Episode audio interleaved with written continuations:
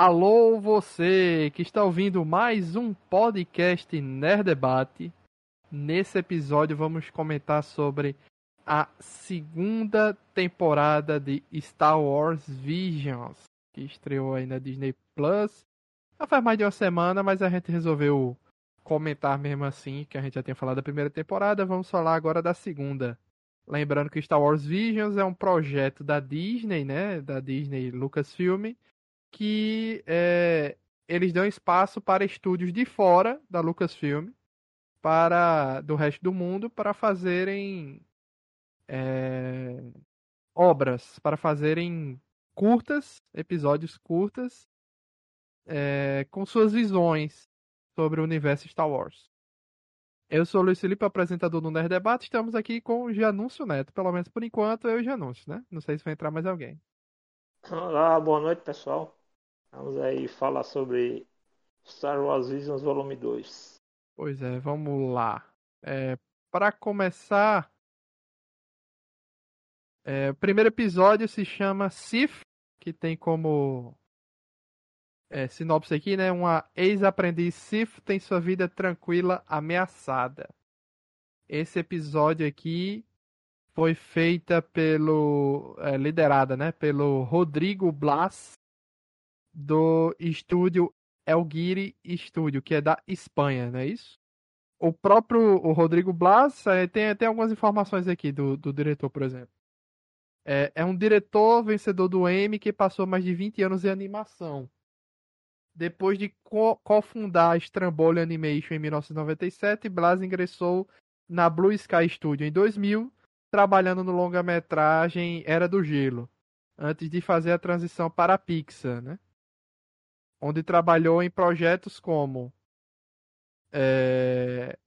Procurando Nemo, Os Incríveis, Ratatouille, Wall-E e no curta-metragem de cada Oscar La Luna, mais recentemente, o Blas fez parceria com Guilherme Del Toro para desenvolver a série Caçadores de Trolls e atuou como diretor criativo da Micros Animation Paris em 2020, é, é, Paris. Em 2021 criou o El Guiri, El Guiri Studios em Madrid com sua parceira Cecily Hooks. Ele também escreveu e dirigiu em 2009 o premiado curta animado Alma, curta-metragem Alma. É, o que eu gostei desse, Janus, é a questão do. Como ele explorou a questão do lado negro e o, e o lado da luz da força como obra de arte, né? Como pintura, cores. Achei bonito. É, é, uma coisa curiosa, aquele lance que às vezes, tipo, o, as obras satélite, vamos dizer assim, de Star Wars, elas dão dicas de coisas que a gente vai ver em outras obras da franquia. Né? Por exemplo, é, ela é Sif, mas o sabre dela é um sabre duplo, não de lâminas vermelhas, é de uma lâmina vermelha e uma lâmina laranja, que inclusive laranja é a cor do sabre dos vilões que vão ter na série da Soca, né? Que muita gente no começo ficou confuso achando que era Sif mas o, próprio Defilon já confirmou que são dois sabres laranja. Então, nesse episódio, eles já dão uma amostra bem nítida para a gente perceber a diferença entre o sabre laranja e o sabre vermelho, né? E é legal porque não, ele fala. Não que eu é... acho que tenha conexão assim do tipo. É, não, no... não tem essa conversa entre a galera, né? Assim. Não. Uhum. Mas é porque fica bem assim, o momento em que as duas obras vão aparecer e, e a repercussão que teve, né, em cima do trailer de Ahsoka. Então, nesse, nesse trailer do Visions, muita gente viu no começo, viu pelo título, né, e achou que o, o sabre dela seria um sabre vermelho, e não é. Né? No caso, é, é parcialmente vermelho, porque ela usa um, um sabre duplo. Mas é legal porque é a maneira como eles usam a linguagem artística para mostrar aquela coisa que em algumas outras obras de Star Wars isso fica mais nítido, que é a questão que o lado escuro e o lado da luz da força, eles são complementares, eles não são divergentes. A questão dos Jedi e dos Sith é porque eles se apegam a apenas um espectro da força.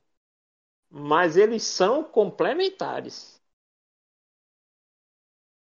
É, eu acho que a série ainda tem.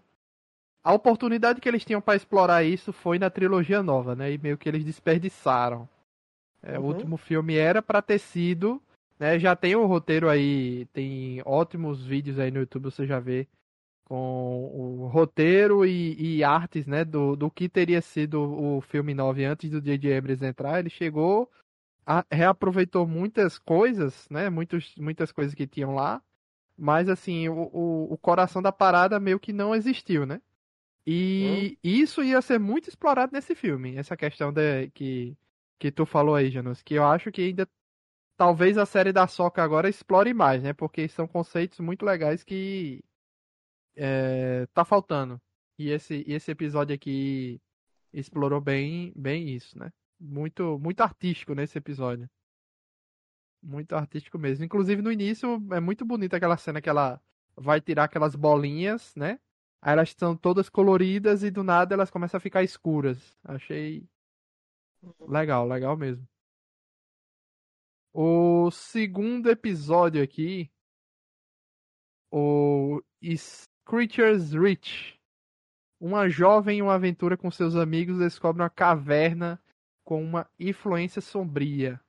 Uhum. Esse episódio é do Cartoon Salon, que é o estúdio da Irlanda.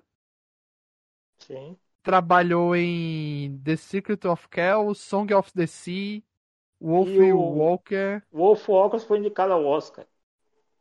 Song of Tanto... the Sea é aquele do, do, do Ghibli? Não, Song of the Sea é, é aquele que é da. É porque todas as produções do, do Cartoon Salon envolvem mitologia celta, em maior ah, ou menor grau, né? Então, ah, eu pensei o, que era um o... do Ghibli. Não, o, o, o, Song of the Sea, ele trata do mito das Selkies, que são criaturas híbridas de humano com focas. Né? Então, assim. E o Wolf Walkers foi o mais recente, que inclusive está na Apple TV Plus, que é também sobre lobisomens, né? O diretor então, assim... do episódio é o Paul Young, que também é cofundador do Cartoon Saloon, vencedor do IFTA indicada ao Oscar Emmy BAFTA. Produziu os filmes de animação My Father Dragons, Wolf Walkers, The Secret of Kells, Song of the Sea, The Breed Winner, como e séries de TV premiadas como Puffin Rock, Dog Vandango e Viking Skull. É uma Viking Skull é uma série que eu estou produzindo, série para TV, né? Pô, e esse aqui eu, eu achei assim interessante porque ele quebra a tua expectativa. Você acha interessante aquela ideia de que a menina, ela, alguém tá falando alguma coisa para ela, né, para ela seguir Sim. algum caminho. Aí tem a história daquele do Screeches Rich, né? É, fantasma. Tem um fantasma ali e tal. Aí tem um enfrentamento com o fantasma. Eu acho que de início eu já sabia assim que ia ser alguma coisa, algum algum usuário da força do lado negro. Isso aí eu fiquei já achando de início. Quando usa o sábio de luz fica mais claro ainda, né? Uhum. Agora, o que eu achei legal nesse episódio é a virada no final. A Sim. questão de que era um Sif mandando ela matar outro Sif que já estava muito perdido ali, né? É, que aquele, aquele esquema do mestre trocando de, de, de aprendiz, né? Ou o aprendiz matando o mestre, né? Tem aquela Pode coisa também, também, que a gente não sabe. Pode ser.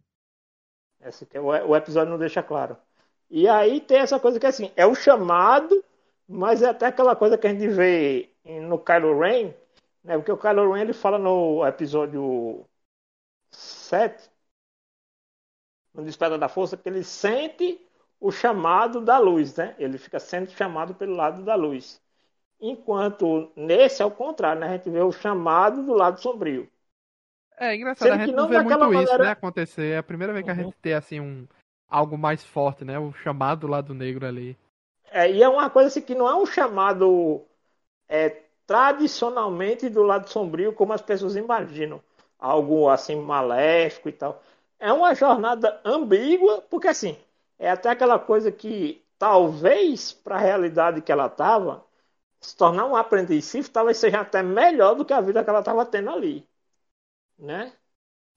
Então, às vezes, as pessoas acabam fazendo escolhas ruins para sair de um local até pior do que assim, uma oportunidade de ir para um lugar melhor do que o de onde elas estavam.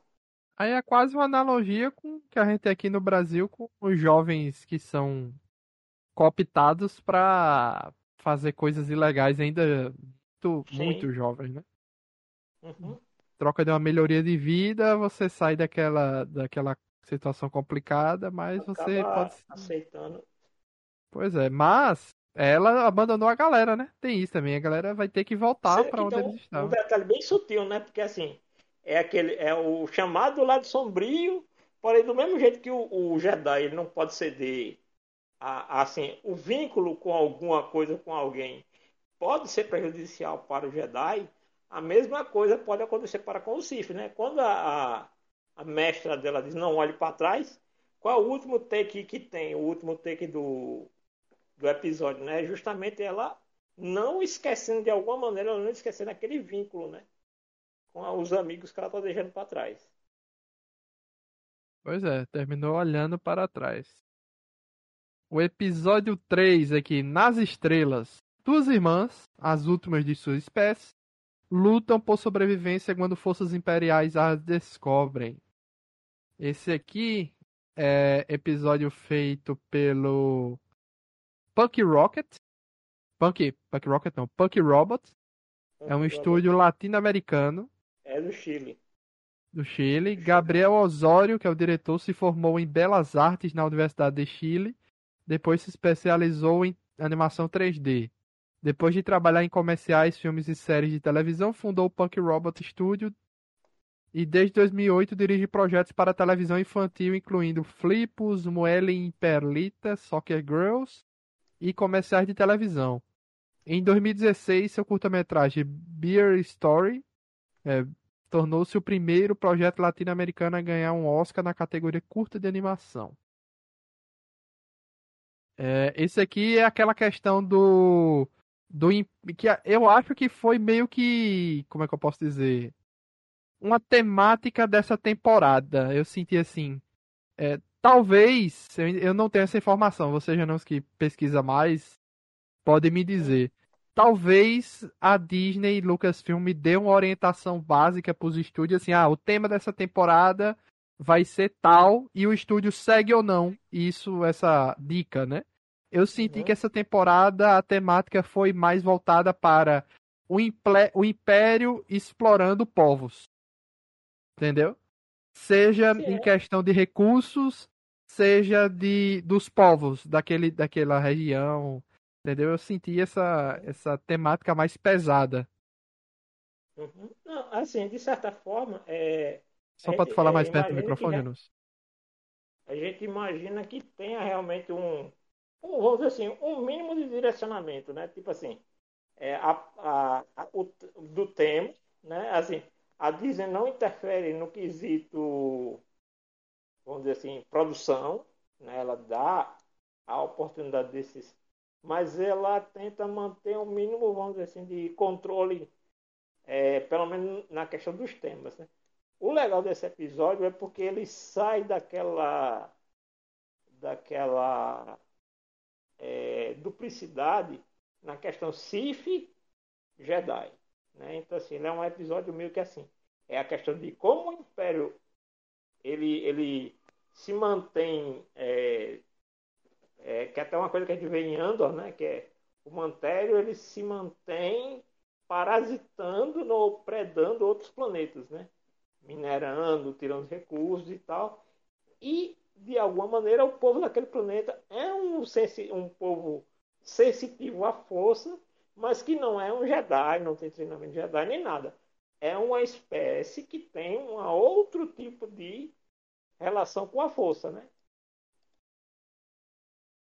É, e, mostra toda aquela questão do planeta sendo é, explorado e tendo seus recursos roubados, e o povo mesmo quase extinto, né? Só restou elas duas e, e a questão da mãe, né? Que defendeu muito elas tal. Então, assim, é um episódio muito, muito bonito, né? Até a forma que, que termina ali, né? É, algo que o Império levou tanto tempo ali para construir foi destruído rapidamente. Muito, muito bom mesmo esse episódio. O episódio 4, Eu Sou Sua Mãe. Já é uma Sim. piadinha aí, né? Uma... É, foi Uma feita pelo também, estúdio Adman, que é o estúdio de Wallace Wallace Gromit, né? Gromit. o clássico estúdio.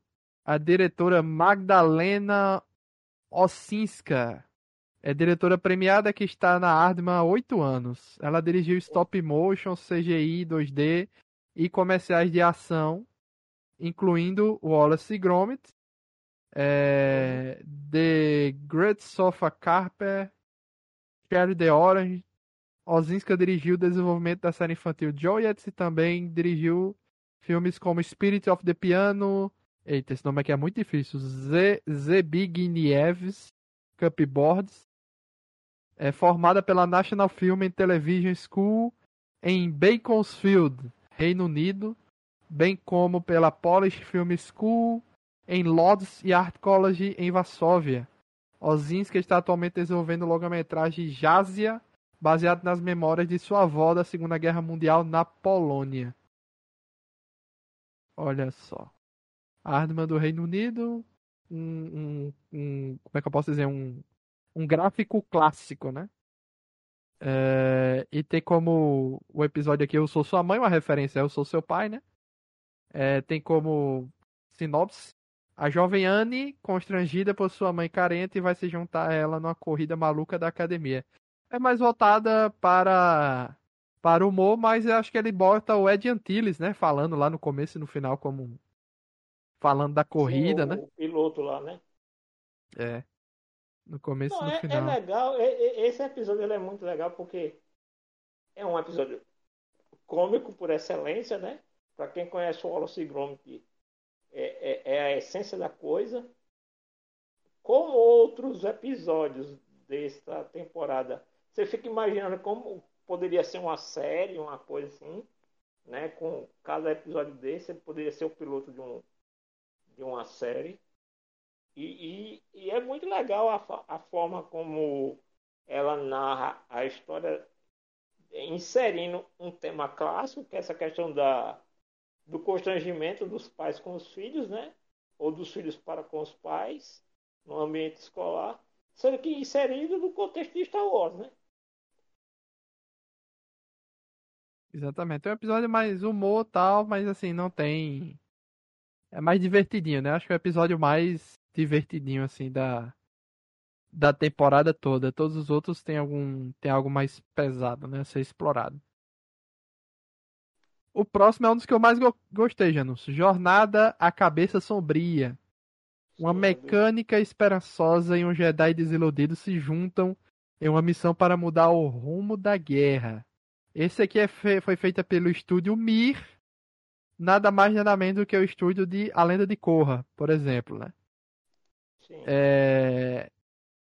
A Lenda de Korra, The Boondocks, Harley Quinn, Young Justice, The Witcher, o, o filme lá do, do Lobo, né? O filme animado da, da Netflix, Mortal Kombat, A Estrela em Ascensão, Hyang Gyeong Park, já havia feito seu nome quando entrou na indústria de animação coreana em 2017, graças às suas fotos sensibilidade de desenho e animação.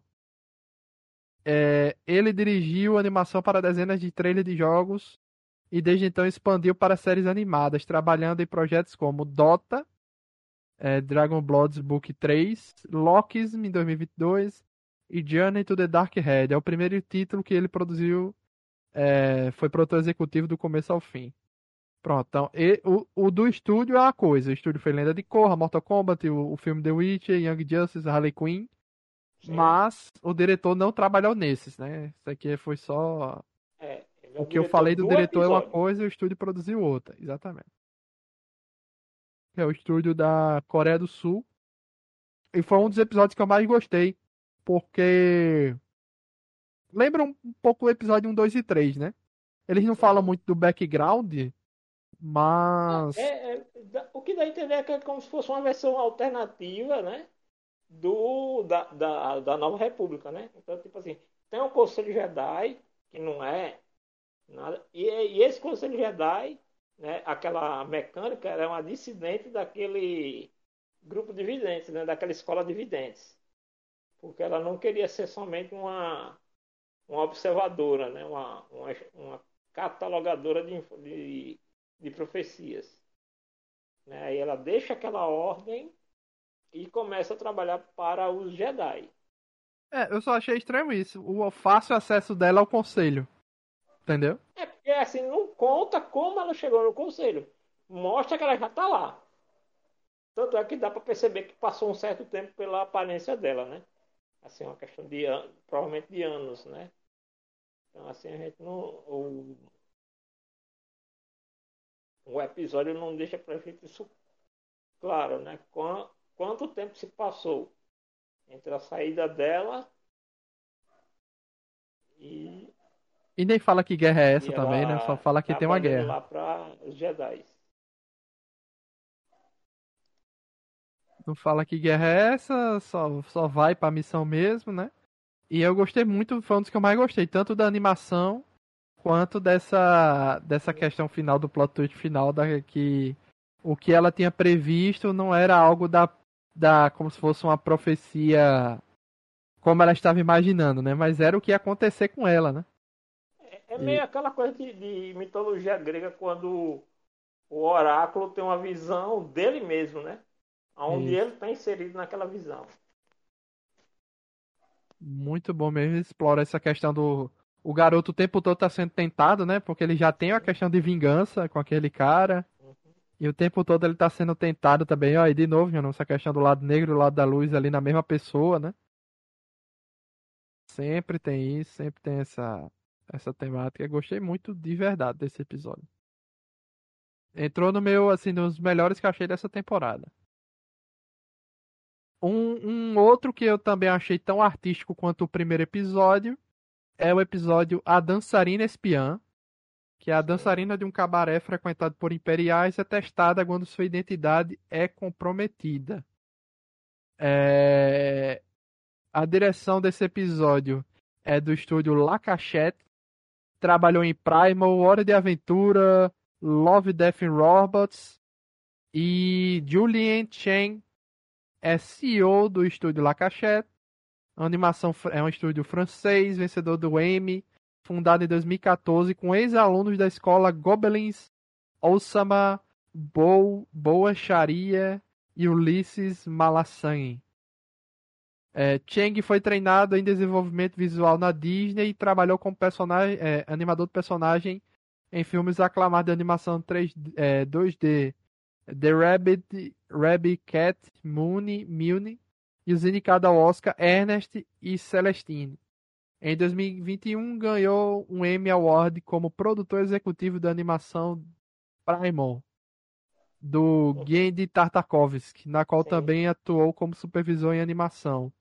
Em 2022 dirigiu com Jean-Christopher Roger o longa indicado ao César, que é o Ernest Celestina Trip to Giberitia. É... Esse episódio foi o que eu achei assim tão artístico quanto o primeiro, né, visualmente, muito bonito aquela questão da, da dança tal e, e, e as dançarinas, né, eram espiãs da, da rebelião, né, que obtinham informações ou colocava escutas ou coisas nos, nos imperiais lá para obter informações e repassar, né? Eu tive Mas... uma vibe nesse, nesse episódio daquele filme do, do Não Não Olhe. O efeito sonoro da, da do vestido dela me lembrava ah, muito tá, o monstro de Não Não Olhe. É verdade. É verdade. Aquela, tinha... Aquele movimento do tecido se adaptando, né? Aquelas coisas todas assim me lembrou muito quando eu vi assim, eu disse, caramba, dá para imaginar como seria a movimentação do tecido. Não né? mas, mas pensar é nisso. uma história que ela é, ela é simples, porém muito, vamos dizer assim, é, não é dramática, ela é muito intensa no que diz respeito à protagonista, né? Porque ela, ela vai pensando em, em matar o cara que tomou o filho dela e quando ela vai lá, ela descobre instantaneamente ou instintivamente que o que, que quem tá lá é o filho dela. É, porque a raça dela tem uma parada que cada olho é de uma cor, então o Imperial tá usando o tapa-olho no, no olho esquerdo. E eles têm também um chifrinho, né, ali em cima. Sim. E depois, no final do episódio, a gente descobre que ele raspou o chifre, né? Ele é mais pesado ainda, não só foi o Sim, é. chapéuzinho é para. aquela cara- questão de anular a identidade, né? Pois é, mas você vê como ele foi criado tanto tempo no Império, mas provavelmente ele nunca parou pra pensar até esse momento, Sim. né? Ela implantou ali uma, uma pulga atrás da orelha dele, né? Ele ficou Ah, pensativo depois. Semente da dúvida, né? Pois é. Ele nunca tinha Tipo- parado pra pensar. Ele tava tão. Como é que eu posso dizer? Uma lavagem cerebral tão forte, né? Criada pelo cara lá. a vida que... que ele teve, né? Uma vida inteira daquele, daquela forma. Pois é, criado pra suceder ele, né? Pelo jeito. Muito bom mesmo esse episódio. E dá uma atenção porque você não sabe realmente se quem vai morrer, quem não vai morrer. No final, não morre ninguém, né? Do lado deles. Dos rebeldes, eles conseguem. Conseguem fugir. Tem o robô também, né? Que é- lembra aquele do. Do Rogue One, o K2SO, A né? dois assim, ó. Também ali quase como um exterminador do futuro, né? E quase imbatível, né? Mesmo, mesmo partido ao meio, ainda continua Sim. indo atrás também. É bem. É bem tensa essa, essa cena. O episódio. Ele começou a aparecer mais, né? na- Nas... Sim. Virou algo icônico, né? O episódio 7, que me lembrou muito a Kamala Khan lá da Marvel, né? A Miss Marvel. Os ladrões de Golak. Perseguidos pelo Império, um garoto e sua irmã, sensitiva da força, se refugiam num Daba vibrante. Esse estúdio é o 88 Pictures, que trabalhou como em Samurai Rabbit, Veggie Tales, é, Velozes e Furioso Spy Racer, é, e a Ishan Shukla começou sua carreira como artista de CG em Singapura. Por mais de uma década, ele liderou projetos que vão desde comerciais de TV a séries e videoclipes. Seu curta de animação em 2006, Shirkoa, foi listado para o Oscar depois de receber dezenas de prêmios e tocar em 120 fi- eh, e, e passar né, em 120 festivais internacionais, incluindo SIGGRAPH Ásia, onde foi nomeado como Best in Show. Ele então montou seu próprio estúdio de animação para trabalhar em filmes voltados para adultos, incluindo a versão do, eh, do longa Shirkoa, eh, que foi vai chegar ao, aos festivais no verão de 2023. É, me lembrou muito essa questão. É porque tem toda tem toda a inspiração da, daquela história da Índia que coincidentemente a gente viu também em Miss Marvel, né? Aquela história lá Os- da A identidade indiana assim, é muito, Forte, né? muito forte. E é legal porque, assim, em Star Wars, no geral, e na ficção científica como um todo, é, sempre foi muito tradicional você poder levar para as obras essas referências étnicas do mundo, né?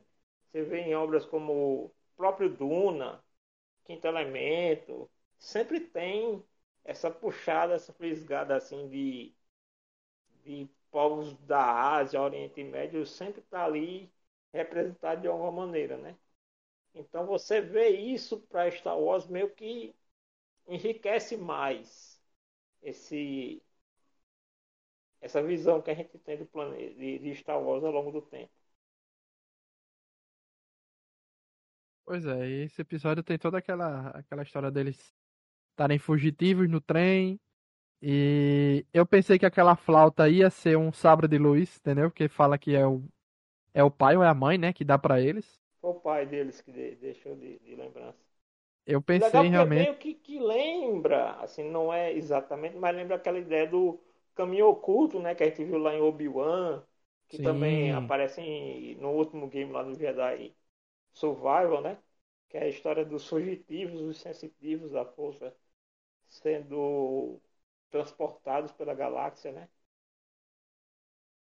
Sim, exatamente. Engraçado que, que eu tinha visto até um comentário do, alguém da produção do, do Jedi Survival lá do jogo dizendo que o jogo estava sendo produzido durante é, a série do Obi-Wan, né? Então, é, coincidiu essa questão de dessa questão do caminho lá da, da para os fugitivos tal foi uma coincidência estar nas duas nas duas obras porque não se comunicavam internamente. Eu acho que pode ter acontecido mais ou menos aqui, né? Uhum. É... Mas é um episódio muito bonito, tem toda aquela adaptação de ter um de ter um caçador de Jedi, né? Um qual é o nome? Inquisitor. Um inquisidor também muito design dele é excelente, né? Sim, excelente. E bem referencial assim ao a cultura, né? Isso. Muito bom esse episódio da animação de luta também. E no final, né, tinha uma, uma Jedi infiltrada, escondida lá, que ajudou a menina a fugir depois. Só que é aquela mesma coisa que a gente viu no. no. no Scriptures Reach, né? Só que é o contrário aqui. Sim. Que é, é uma Jedi levando ela e tendo que se separar de quem ela tava, que é, é o irmão, né? Aqui nesse caso. É, e, a maneira, e, e aí aqui tá assim que é, é a, a diferença para o episódio lá do Cartoon Salão é que quando ela se separa, ela entende que ela precisa ir. Ela não quer ir, mas ela entende que ela precisa ir, mas ela não quebra o vínculo com o irmão. Não é ali como se ela estivesse sendo levada para se tornar uma Jedi. Ela está sendo levada para ser salva, porque ela é uma sensitiva da força.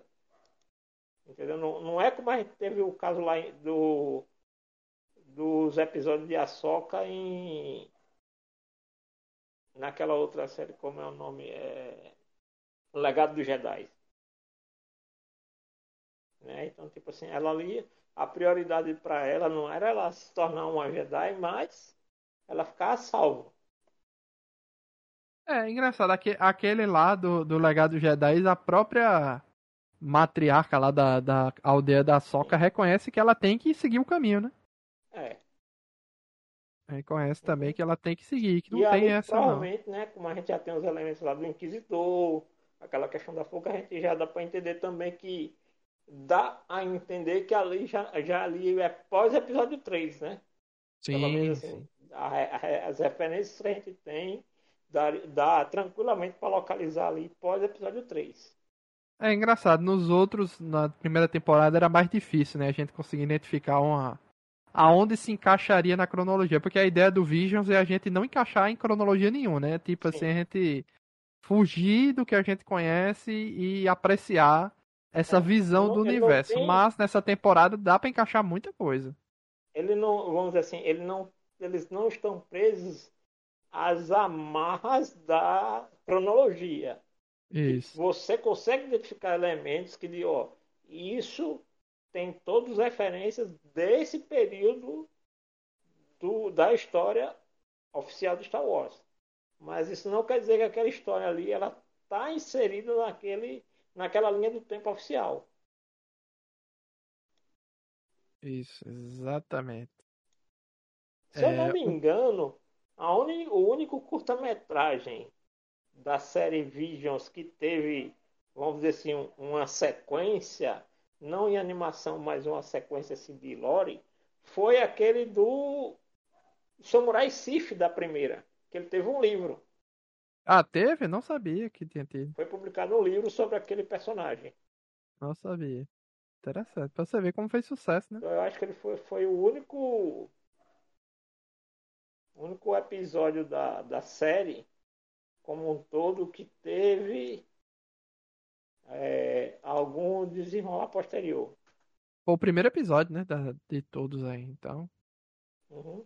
Nossa, eu tô revendo aqui alguns episódios aqui, realmente tinha muito episódio bom na primeira temporada, assim como teve nessa outra, né? Sim. Porque o próximo episódio aqui, Janus, foi o que talvez eu tenha mais gostado.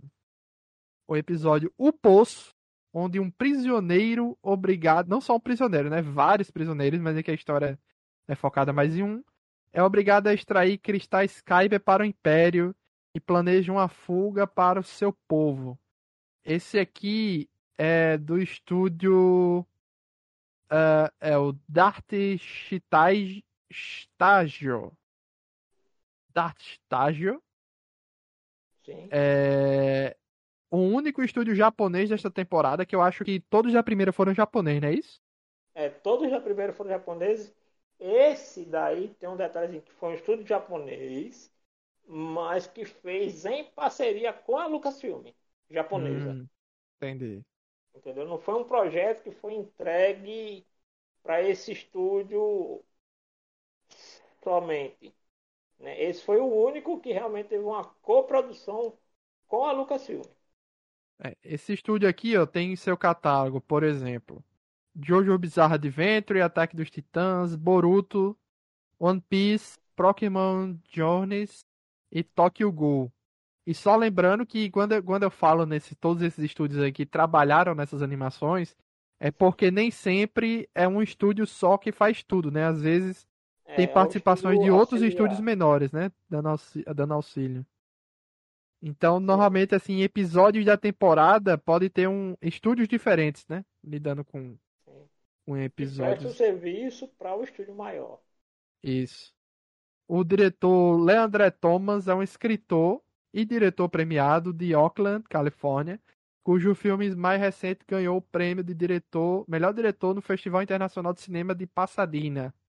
Além de seus filmes independentes, Thomas fez parte da equipe de estúdio da franquia The Lucasfilm, onde trabalhou por mais de 11 anos, sendo creditado em títulos recentes como Light Magic, The Mandalorian, Obi-Wan Kenobi, Star Wars, o Tales of the Jedi e muitos outros. Justin Reed, ou seja, são dois diretores aqui, né? Foi o produtor executivo da série indicada ao Emmy Star Wars Resistance. Nossa, Resistance foi indicada ao Emmy? Não sabia. Não é tão legal não essa animação não, mas enfim. É, aqui ela não pegou tanto, né? Mas lá nos Estados Unidos ela é muito bem conceituada para eles lá. E o, o Rich também foi é, creditado em Rebels, Star Wars Rebels, né? Storks, The Cleveland Show, Star Wars The Clone Wars e o Avatar Lenda de Aang. Esse acho que foi o episódio que eu mais gostei, Janus, porque tem toda aquela questão do. O Império chega num planeta, zera tudo, que é aquele negócio que eu falei no início desse episódio, essa, essa, essa questão do Império explorando povos, né? A galera explorou, cavou, cavou, cavou, cavou, cavou, esgotou a parada, chegou no limite ali, pronto, vamos embora, deixa todo mundo aí. E lá fora, um meio que cresceu, né? Uma civilização lá fora, sustentada pelo império, né? E pelo trabalho escravo daquela galera que foi abandonada. E rolou uma parada tipo Poço de Lázaro, né? Me lembrou muito o filme do, do Batman, né? Aquela questão dele, dele escavando, de ser o único que conseguiu sair para buscar ajuda, né? O Bane lá naquele filme, ele joga a corda de volta. O Bane não. É a a Thalia, né? A Thalia Algu. Ela joga. Não, é o Bane, né? Que sobe? Sim. O... Não, no início, no flashback, é a Thalia Algu que sobe Sim. e escapa do poço. E o Bane fica lascado lá embaixo. Isso. Aí o. Depois é o Batman que sobe e joga a corda. É, o é esse mesmo. É o Bruce Wayne que sobe. Me lembrou muito isso e eu acho que é o episódio que eu mais gostei, Janus. Tanto, achei muito é. pesado, assim, a temática dele. Não, eu gostei da história, mas assim, de todos da série, de, de, desse volume 2, foi o que eu achei mais razoável, assim. Não, não, não, é, não foi o, melhor para mim, mas assim, é, é, ele é um episódio, como é que eu vou colocar assim? Ele é, ele é um episódio mais reflexivo. É, é meio Andor, esse episódio, no sentido assim que ele não parte de uma premissa heróica do Jedi contra o Sith, entendeu? Aquilo é mais uma questão do, do, dos comuns, né, vamos dizer assim, das pessoas que são exploradas e das pessoas que também se beneficiam do Império, né? Então tinha aquela coisa é, que o, aquele idoso dizia, não adianta você ir porque as pessoas não vão lhe dar atenção, ó. aquela coisa assim, meio já sem esperança nenhuma, né? E aí meio que o menino foi assim com o desejo de, de, de falar para as pessoas o que estava acontecendo, mostrar a verdade, mas meio que ele é tragado, né? literalmente tragado pelo Império, e é morto e jogado de volta lá no fosso. Então, assim, a. a, a... Não, o contrário, ele morreu porque foi jogado no poço. a... Morreu da queda. Morreu da queda.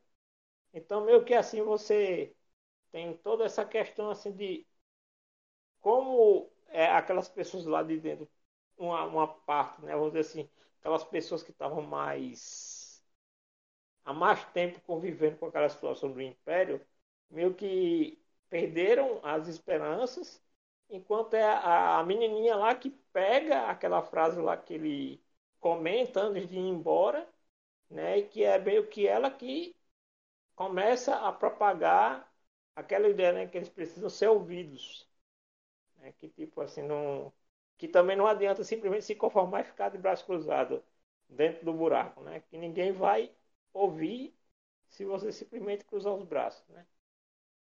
Nossa, e, e eu tava jurando, Janus, que aquela. Porque é, se você lembrar bem, aquela estrutura daquela cidade ao longe me lembrou o Rogue One, né? Que tem aquela cidade, aquele planeta que o Sol Sim. Guerreiro tava escondido. E que no final eles resolveram testar a Estrela da Morte lá. Eu pensei que no final ia ser isso. Sim. Que zeramos tudo aqui, assim como foi no Rogue One, né? Foi justamente isso que aconteceu. Zerou a exploração de Cristal Kyber lá. Vamos cair fora, mas vamos testar aqui, né? A Estrela da Morte. Eu pensei que ia ser isso que ia rolar, mas não. Não foi isso. Uhum.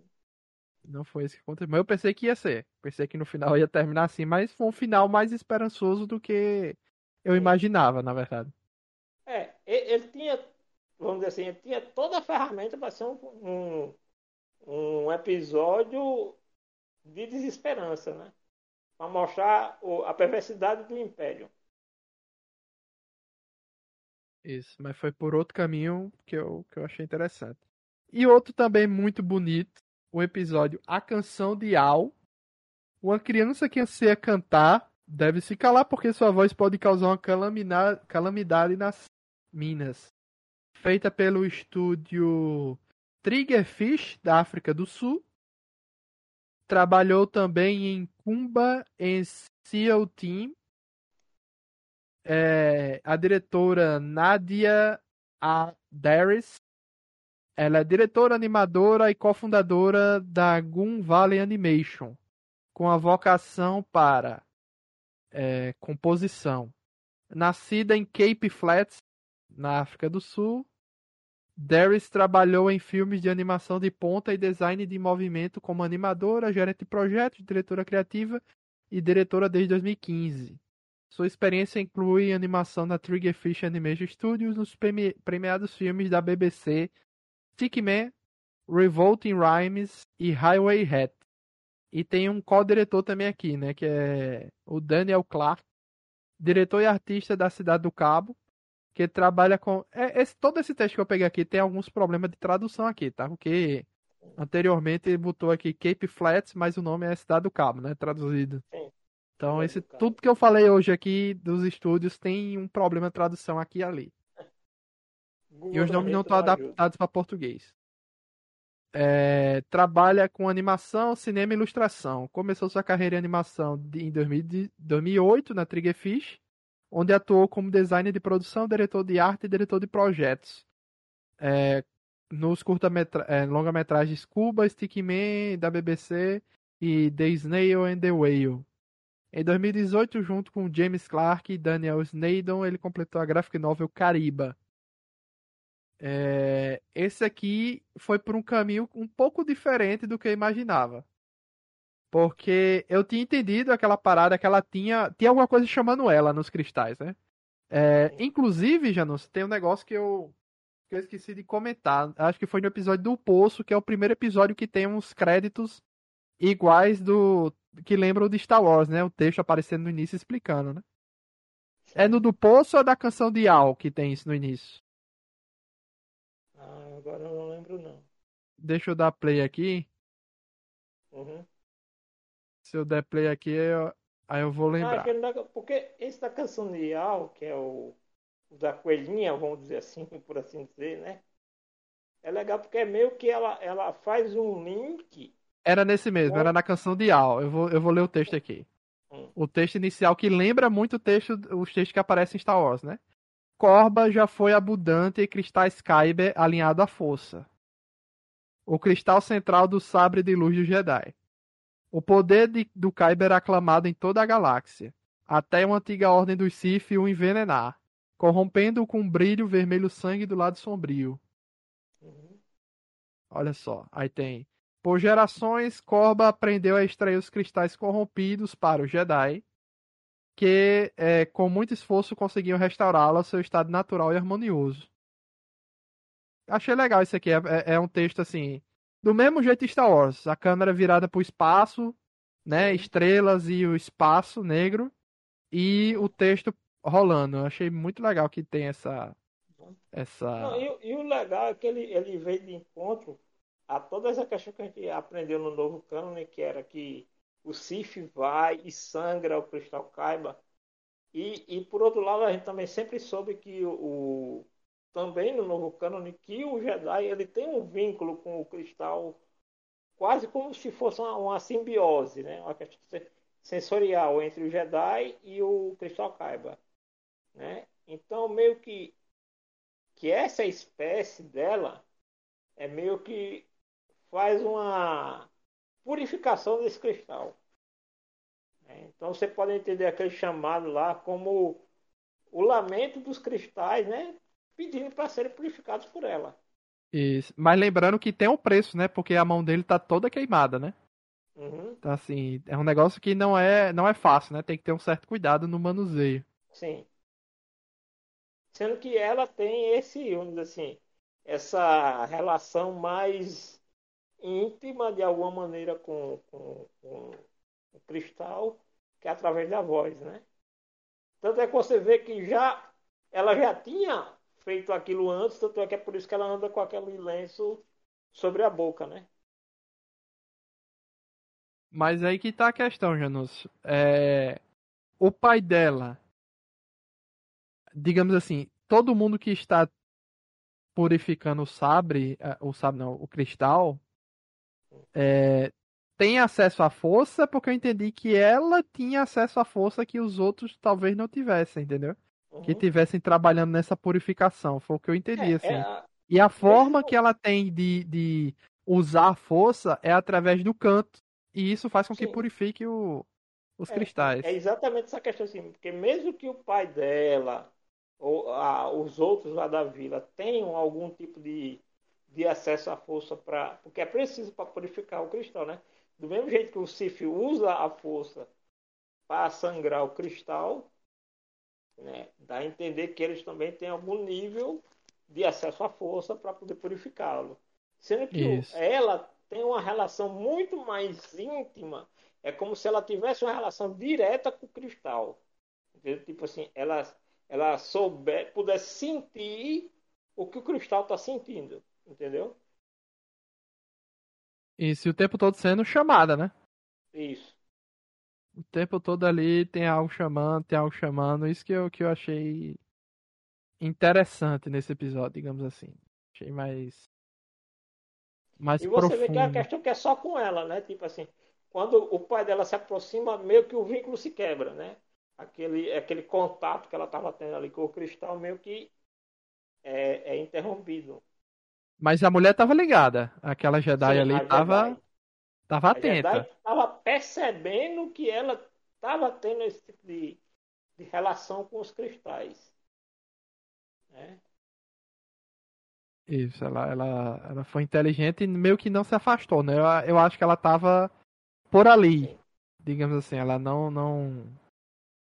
Não foi. Não se afastou muito, né? Ela ficou de olho, né? Sim. Ali na, na região e quando aconteceu aquilo ali ela apareceu e no final a gente teve uma uma cena muito bonita, né, a forma como é, ela purifica praticamente ali toda a montanha, né? Pois é, pois é. Muito legal mesmo esse episódio e, e fecha com chave de ouro para mim a temporada que eu considero um projeto válido, mas é, um projeto válido que eu digo assim, excelente, mas eu percebi que essa segunda temporada não repercutiu tanto quanto a primeira. A primeira eu acho que foi mais. Eu, eu acho que é pela proposta dos estúdios. assim Como o, a primeira era com estúdios japoneses mais famosos por outras obras, meio que puxou um pouco desse fandom, entendeu? Para observar a, a série tipo, ah, o Trigger vai fazer um episódio de Star Wars. Então todo mundo ali que é fã do estúdio Trigger acaba repercutindo aquela série porque vai ter o episódio do estúdio Trigger. Entendeu? Enquanto nesse nesse volume 2, assim, ele é, é, repercute muito, mas dentro, vamos dizer assim, daquela da bolha da animação. Entendeu? Que as pessoas assim, meio que principalmente no ocidente, meio que elas ignoram a animação além de Estados Unidos e Japão. É, concordo. Então, assim, fica, fica um negócio muito. Mas, assim, mas é importante que seja feito para que comece aquela claro. mesma história, aquele mesmo conceito do episódio do, do Poço, né? Tipo, é importante se fazer para que as pessoas comecem a ter esse contato cada vez maior com esses outros estúdios e, e essas outras maneiras de fazer animação. Né? Então, agora só me lembro uma coisa. A ideia inicial era para ser só estúdio japonês e eles resolveram mudar essa segunda? Não, ou sempre foi assim? Foi a ideia para o primeiro volume. Aí, quando teve o sucesso do volume 1, vamos dizer assim, aí eles encomendaram a produção do volume 2, mas já com a ideia de expandir para se ter mais variedade, entendeu? Eu não sei porque eu fico com a impressão que eles estão testando os estúdios, sabe? Para assim, uhum. para futuros projetos maiores. Também, tem um outro detalhe que a gente precisa observar, que esse volume 2 ele foi muito menos divulgado se a gente comparar com o, o volume 1. Tanto é que eles lançaram o, o volume 2 no dia de Star Wars. Que era um dia de chamar muita atenção para Star Wars. Sim. Talvez se ele tivesse sido lançado fora dessa data, talvez não tivesse repercutido até menos. Entendeu? Porque, tipo assim, não se ouve um, um trabalho tão. Até mesmo na Star Wars Celebration, que eu me lembro, foi muito rápido o anúncio do volume 2. Entendeu? Então, tipo assim. Se bem que o volume 1 também. O, o volume 1 foi anunciado. Nem foi anunciado na Star Wars Celebration, né? Se você lembra, o volume 1 de Star Wars Video foi anunciado naquele dia do investidor. É verdade. Né? O, o, o Legacy of Jedi, Tales of Jedi, é que foi anunciado dentro da Star Wars Celebration no ano passado. Né? Então, meio que assim, a, a, eu acho que a Disney, em algumas coisas assim, dessas outras obras de Star Wars, meio que ainda não está dando a devida atenção já que ela está tentando trazer é, mais variedade para o universo de Star Wars, eu acho que ela deveria se esforçar mais para que as pessoas pudessem saber dessas outras. Se você lembrar, o próprio Andor mesmo foi muito pouco divulgado antes de ser lançado. E olha que Andor ainda apareceu em, em anúncios da Star Wars Celebration. Mas se você for analisar o período pré-Andor, assim, a gente não teve tanta mídia, por exemplo, como foi feita com Obi-Wan Kenobi. E começou a fazer sucesso com o andar da carruagem, né? Também tem isso. Sim. Foi um, o pessoal é... no boca a boca foi falando, olha, tá é bom, é bom mesmo, é bom mesmo, é bom Sim. mesmo. Aí... Acho que a maioria das pessoas foram ver depois, na verdade. Sim. Até porque é, Andor tem aquele exemplo assim de tipo, a, a, veio aquela equipe, né? Muita gente que trabalhou em Rogue foi trabalhar em Andor de alguma maneira, né? Então, meio que a gente... Ah, lembra aquele lance que eu te falei que Obi-Wan Kenobi, na minha opinião, a série de Obi-Wan Kenobi, ela não teve o time principal de realizadores da, da Disney para trabalhar com essa série de, de Obi-Wan Kenobi. E aí, quando você vai para Andor, você vem de uma equipe que fez um trabalho muito bom em Rogue One e que já tinha um direcionamento com aquele personagem, já tinha, já sabia o que queria dizer com aquele personagem, o que queria mostrar. Né? Então ele, ele, ele a, série do Andor, ela mantém aquela essência, aquele DNA de Rogue One. Né? Quando a gente vai para as animações, o, o Tales of Jedi ganhou um, uma, uma repercussão maior porque pegou, focou muito na Ahsoka e no Qui-Gon e no Conducan, né? Porque era onde estava girando os três principais personagens daquela série, né?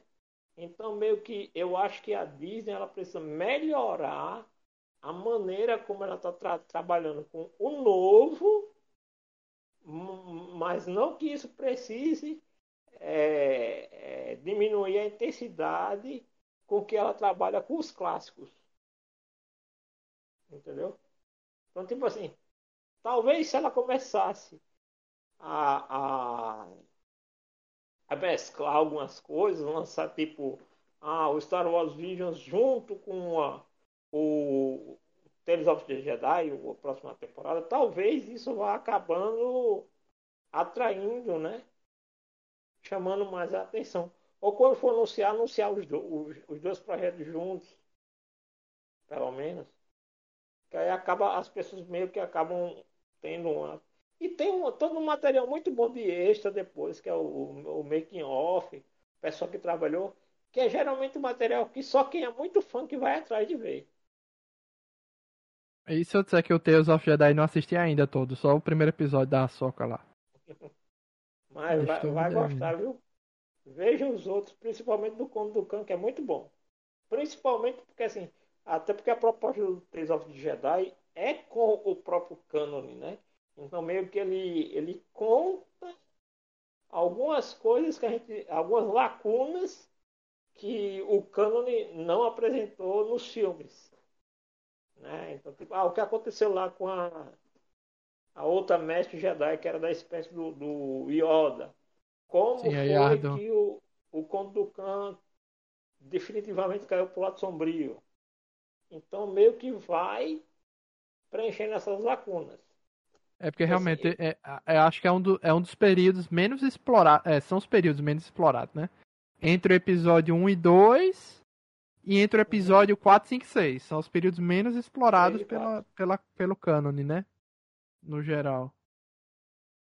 De resto, os o, o, mais explorado é entre o, é, o 3 e 4, 2 e 3 e depois do 6. O resto é resto.